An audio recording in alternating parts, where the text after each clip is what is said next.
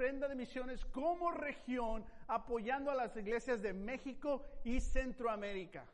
Y también, como vimos en el video, las iglesias del Medio Oriente. Somos parte de este movimiento internacional, que, lo, que los apóstoles lo entendieron tan importante que mandan a Pablo, ¿para qué? Simplemente que haya una conexión.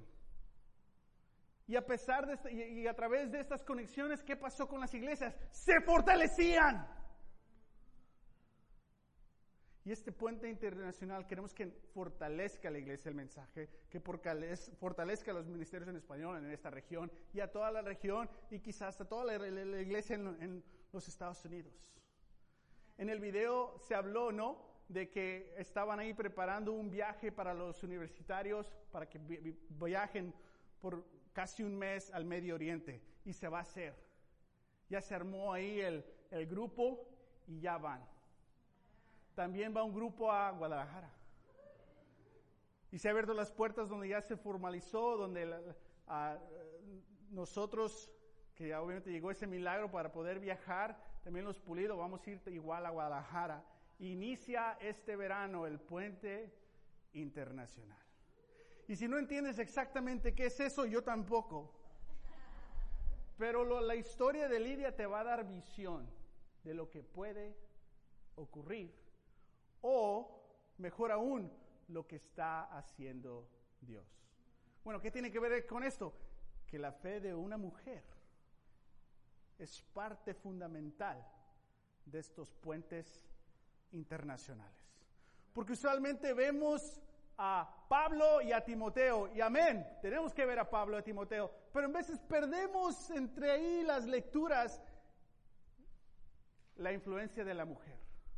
¿Qué sería este joven Timoteo sin la fe de la mamá? Oh, wow. Entonces vemos como el hombre y la mujer son parte igual fundamental en la misión de Jesús. Amén. Entonces, esta es la misión, van a, conectarse, a compartir las noticias y las expectativas de los apóstoles que están en Jerusalén para unir a todas estas iglesias internacionales donde hay diferentes lenguajes, hay diferentes culturas, pero el Evangelio crece en todos los lenguajes y crece en todas las culturas. Versículo 6 dice, atravesaron a la región de Frigia y Galacia ya que el Espíritu Santo les había que impedido que predicaran la palabra en la provincia de Asia. Es decir, que a pesar de que tiene estas grandes intenciones, el Espíritu de Dios les dijo, aquí no se va a predicar.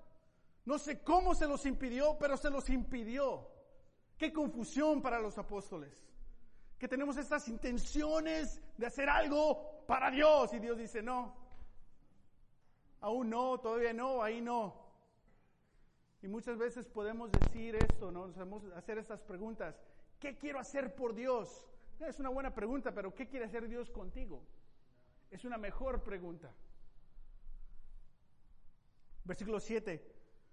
Cuando llegaron cerca a Misia, intentaron pasar a Bitania, Bitinia, pero el Espíritu de Jesús no se les permitió. O sea, no nos da detalles, cómo quisieron pasar y no, no pudieron pasar, no sé, pero lo que ellos traducieron en todo lo que ocurrió fue, es el Espíritu de Jesús que ahora físicamente ni siquiera nos deja pasar espiritualmente no, o físicamente. Y estos retos en su conexión con Dios pudieron ver, esta es la voluntad de Dios y no hubo resentimiento, no hubo desilusión. Esta es la voluntad de Dios. Aquí hay puertas cerradas. ¿Cuál es el mensaje de hoy? Dios nos impide predicar la palabra. No, no se crean. Pero eso ocurrió. Dices tú, eso es lo que yo practico. you didn't get that one. Okay. Ah, versículo 9 en este estado de confusión. Pablo y su, equipo dice, ¿qué, ¿qué, vamos a hacer? Versículo 9, durante la noche Pablo tuvo una visión en la que un hombre de Macedonia, puesto de pie, le rogaba, pasa a Macedonia y ayúdanos. O sea, qué visión, ¿no? Después de que Pablo tuvo la visión, dice, enseguida nos preparamos, y ahí está Lucas incluyéndose el escritor, para partir hacia Macedonia, convencidos de que Dios nos había llamado a anunciar el Evangelio a los macedonios. O sea, tomaron una decisión increíble. Queremos, queremos compartir en esta área. No se puede. Tuvimos una visión. Solo Pablo recibió la visión, los demás no. Pablo eh, recibió una visión. O sea, ¿dónde está la evidencia, hermano? O sea, no sé. Pero en ese momento dijeron, inmediatamente vamos a decidir irnos a Macedonia. Y nosotros decimos, ok, todo eso, ¿qué se quiere ver? Ah, esto es el viaje de Pablo, ¿no? This light's not working. Entonces, este es el viaje de Pablo. Aquí está en Listra, ahí es donde conoce a Timoteo. ¿Ok? Entonces, ahí está esta conexión. Todo hasta acá arriba es Macedonia. Acá no había iglesias. El plan para Pablo era predicar en esta área. Y el Espíritu le dice, no. Y estando aquí, tienen una visión de un hombre rogándoles en Macedonia, diciendo, vengan. Inmediatamente, al día siguiente, toman la decisión de, nos vamos hasta allá donde no hay nada. Y Pablo recibió una visión. Bueno, eso es lo que nos dijo en el desayuno. Y ya estamos empacando para irnos. Y dice que estaban convencidos que Dios quería que compartieran el Evangelio allá. Dios cierra puertas, pero siempre porque está abriendo otra puerta. ¿Y qué hace Pablo? Vámonos. Versículo 11. Dice, zarpando a Troas, navegamos directamente a Samotracia y al día siguiente a Neápolis. Entonces, ¿qué hicieron? Se fueron de aquí a Troas y de Troas a Samosalgo. Can't read it. ¿Dónde estamos? Sí, I'm trying to find it with my eyes. Oh, wrong one. Um, sí, Samotracia. So, Samotracia es esa isla, ¿sí la ven? Y después llegaron a Neápolis, ahí está arriba. Wow, ¿qué? Es decir, que pasaron por toda el área físicamente donde no se les había permitido, solo pasaron ahí a saludar. Pero yo me pregunto, ¿qué, siente, qué sintió el grupo diciendo, aquí, aquí no quiere que Dios predique? Un poco raro, ¿no? Te encuentras a alguien y no, no voy a compartir con ese. Porque sabemos a dónde vamos. Es cuando estás en un ministerio en español y eres bilingüe, ¿no? Y buscas, ah, ¿con quién comparto? ¿A dónde los invito? O habla inglés, ¿no? Pero para los que somos bilingües, parte del reto de ser un ministerio en español. O sea, que, ¿cómo, cómo, cómo? Varios de nosotros ya lo entendimos. Si no lo has entendido, es algo similar. Amén. Porque hay visiones de personas rogando, ayúdanos. Conmovió a Pablo. Vamos, esto es Dios y tienen que invertir dinero, esfuerzo, arriesgando sus vidas, recursos que no tenían preparados para hacer ese viaje, ahora ahí inventando para poder llegar finalmente a otro continente y ese continente es el inicio de Europa. Por primera vez está llegando el Evangelio al continente de Europa. Y después dice en el versículo 9. No, ese no, el 12. De allí, de Neápolis, fuimos a Filipos, que era una colonia, colonia romana de la ciudad principal del distrito de Macedonia. En esa ciudad nos quedamos varios días. Ya iban cansados, no sé si con dudas, Es la, siguiente, la segunda ciudad en Europa. No sabemos qué pasó en Neápolis. No sabemos si, si intentaron algo y no ocurrió. No nos dice las escrituras. Pero ahora están en Filipos, ¿no? ¿Qué conocemos de Filipos? La carta de Filipenses. Ahí se funda la primera iglesia en el continente de Europa. ¿Y quién crees que va a ser la primera discípula en el continente? El primer bautizo de todo un continente, una mujer. ¿Qué dice Dios de la mujer? Mujer, no sé dónde has encontrado tu identidad, pero si no es Dios, va a seguir herida tras herida.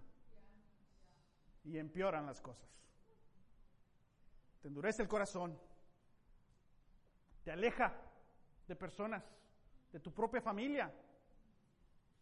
Pero si encuentras tu identidad en Dios, puedes vivir de esa identidad. Amén. I'm fired up about this one. Ok, versículo 13. Versículo 13 dice, el sábado salimos a las afueras de la ciudad y fuimos a la orilla del río donde esperábamos encontrar un lugar de oración. Nos sentamos y nos pusimos a conversar con las mujeres que se habían reunido. Hay un patrón en, en la misión de Pablo. Pablo, cada vez que va a una misión, encuentra primero una sinagoga judía y entra ahí el sábado y es el inicio de su ministerio, predicarles a los judíos. Y es una buena estrategia porque si se va con los gentiles, se cierra la puerta con los judíos porque dicen estos, vienes de con los judíos, no te vamos a hacer caso. Entonces primero va con los judíos. Entra a Filipos aquí en este continente, en esta área, esta colonia de, eh, romana, y es el sábado, pero ¿qué? ¿Por qué no fue una sinagoga? Porque no había. Porque solo hombres, usualmente 10, tenían que vivir en la ciudad para fundar una sinagoga. Entonces dices, es que no había 10 hombres judíos creyentes ahí. No, me imagino que había y muchos pero no hubo una organización, no hubo una devoción para crear la sinagoga. ¿Por qué? Filipos es una ciudad vibrante donde haces mucho dinero. Y estos hombres se perdieron en el trabajo y no crearon una sinagoga. Pero sin embargo, cuando no hay una sinagoga, usualmente hay un lugar donde la, la, comunidad judía se reúne los sábados a orar, se dieron cuenta, bueno, este es un río, fueron ahí y no había hombres en esa reunión, había solo mujeres que seguían la comunidad de fe a pesar de que los hombres no la estaban fundando. Entonces, este grupo de hombres ahora empieza a compartir con este grupo de mujeres. Versículo 14. Una de ellas, que se llamaba Lidia, adoraba a Dios. Era, esto es muy importante, de la ciudad de Tiatira y vendía telas de púrpura. Muy importante ese detalle. Mientras escuchaba, el Señor le abrió el corazón para que respondiera al mensaje de Pablo cuando fue bautizada con su familia, nos hizo la siguiente invitación. Y hay una cita escrita en la palabra eterna de Lidia. Si ustedes me consideran creyente en el Señor, vengan a hospedarse. ¿A dónde? She's a homeowner, a su casa. Y nos persuadió porque parece que ese es el carácter de Lidia. ¡Wow! Este grupo de mujeres judías está reunida, pero ¿sabes qué? Lidia no era judía. Ella era de Tiatira. Y ahorita vemos de qué, dónde está ese lugar. Pero vemos que esta mujer adoraba a Dios, pero todavía tenía el mensaje incompleto. Ya adoraba a Dios, entonces estaba salva. No. Ya adoraba a Dios, pero aún no estaba salva porque no había recibido el mensaje completo. Recibe el mensaje completo, reacciona inmediatamente, tal vez ese mismo día o días después, no sabemos, pero se bautiza, y solo hay un bautizo y eso lo podemos estudiar. Entonces, pero no solamente ella, ella y su familia. Es decir, que ella es la líder en la familia. Entonces es una mujer, es una mujer gentil, es una mujer soltera y es una emprendedora, empresaria, porque vendía qué? Tela de púrpura. ¿Qué, tan importante es eso? ¿Quién compra la tela de púrpura en un imperio romano? Los líderes, los ricos. So, tenía un excelente negocio. Estamos hablando de una mujer rica. Sé que ahora nosotros escuchamos, es rico y ya te cae mal. No. Rica. En inglés, that doesn't, you know, eh, he's wealthy. Oh, cool. En español, es rico. Esta relación con el dinero, o sea, we have to heal. Es una mujer rica. Wow. ¿Y sabes qué? Lo que me anima más, nos dice la escritura de dónde era. Ahí está Felipe, arriba. ¿Sabes de dónde era ella? Teatira.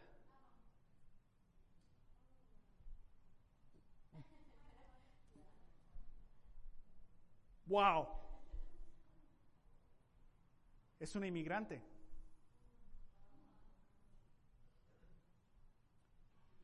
algo no estaba funcionando donde vivía, una gran necesidad y decidió, voy a emigrar al norte, a Macedonia. Y Dios le abrió las puertas para que esté en otro país donde no se habla su lenguaje, no está su cultura y empieza a crecer su negocio, pero ella sabe y está totalmente agradecida con Dios. Es una mujer rica, pero se asocia con las mujeres judías. ¿Por qué? Porque adora a Dios. Siendo una mujer rica, con tu propia casa, con el negocio que tienes, podías vivirla como tú quisieras. Pero ella, una lealtad a Dios, una adoración a Dios, pero aún así no estaba salva. Pero meses atrás, Pablo y la misión querían predicar donde, donde ella era. Y Dios dijo, no,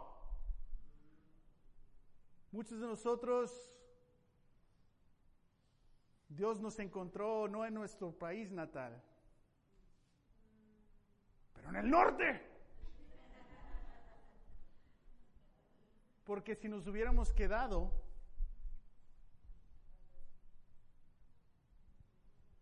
si tus padres se hubieran quedado, ¿qué tan importante es tu vida ahorita, ahora? ¿De dónde vienes? ¿Crees que Dios está involucrado en eso? Entonces, ¿cuáles son tus preocupaciones? ¿Esta misión que tiene Dios otras cosas? Entiende lo que, que eres parte de una misión que Dios te ha alcanzado o te quiere alcanzar para rellenar ese vacío que siempre has tenido. Lo tengo todo, pero algo falta. Sé que Dios ha trabajado en mi vida, pero no lo conozco totalmente. Pero llega un grupo misionero, un puente internacional. Amén. Y a pesar de que viene de ese lugar, ahí no se convierte, se convierte en el extranjero. Entonces Lidia es una mujer emprendedora, empresaria, gentil soltera, inmigrante, y está en Macedonia y tiene negocio, bilingüe. ¡Wow! La primera en hacerse discípula en todo un continente en Europa. So, cuando eso te ocurre, ¿qué haces? ¿En quién piensas? Mi familia. Los que todavía están allá. Si lees Apocalipsis 2 y el 3, se hablan de siete iglesias. Una de esas iglesias está en Teatira. Es después de que se fundó Filipenses con Lidia, que era de Teatira. Años después hay una iglesia en Teatira. Y nos podemos imaginar, considerar que esta mujer fiel, rica, generosa, bilingüe, inmigrante, sueña en su gente. Y tal vez fue parte de la ayuda, de la súplica, de que lo, la actividad espiritual que estaba ocurriendo ahí, que Dios dijo, aquí no entren, no es de que no vaya a ganar, pero tal vez los pierda ustedes. Solo espero que estén más fuertes para que lleguen, que sean más, no sé, o tal vez antes de que entren, bauticen a Lidia, porque ella es de aquí y es ¡Wow!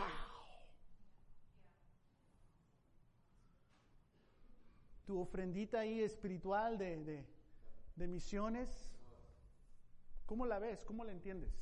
¿Cómo la entendería Lidia? ¿Qué participación tendría?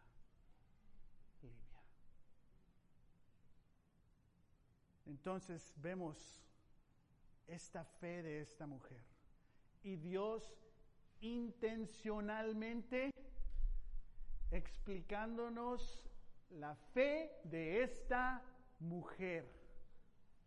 Que también esta mujer lidera a su familia a la salvación. Muchas veces decimos, pero el hombre tiene que liderar. Sí, pero ¿qué tal si no lo hace? ¿Tenemos que esperarlo? ¿Y cómo entiendes la palabra liderar? ¿Mandar o servir? ¿Buscar ayuda? ¿Recursos que no tienes? ¿Liderar en humildad? ¿Liderar en integridad? No sé cómo entiendas esa palabra liderar. Pero muchas veces la entendemos en una manera de autoridad. Jesús en Marcos te diría, eso no es mi definición de, de liderazgo. Un líder es un siervo. Si quieres ser líder, tienes que ser el siervo. Y para la mujer no tienes que liderar como en veces en la cultura lidera a la mujer, manipulando. Mm -mm. Not with Jesus con integridad, con humildad, con gentilez, no con rencor, no con ira, no con frustración, con un ejemplo de una adoración a Dios completa. Amén. If you're a second generation, I know you speak Spanish, but I'll tell you in English. You have these challenges and, and, and you've grown up somewhat confused and incomplete about your identity as a woman because the cultural clashes that you're in with your family, with society, and then the misinterpretations of the women's role at church. So you end up having to hardening yourself. And the world teaches you to fight back, but to fight back with your sexuality. Because then it's how you can manipulate and control. And that is not God's plan for you. Because in fact, that's just going to hurt you even more. And that's going to break your heart if you have daughters or you end up having daughters. Yeah. And that's how you're going to teach her to fight? No. But if your identity is in God, you will be complete and secure, which that's a big word for you.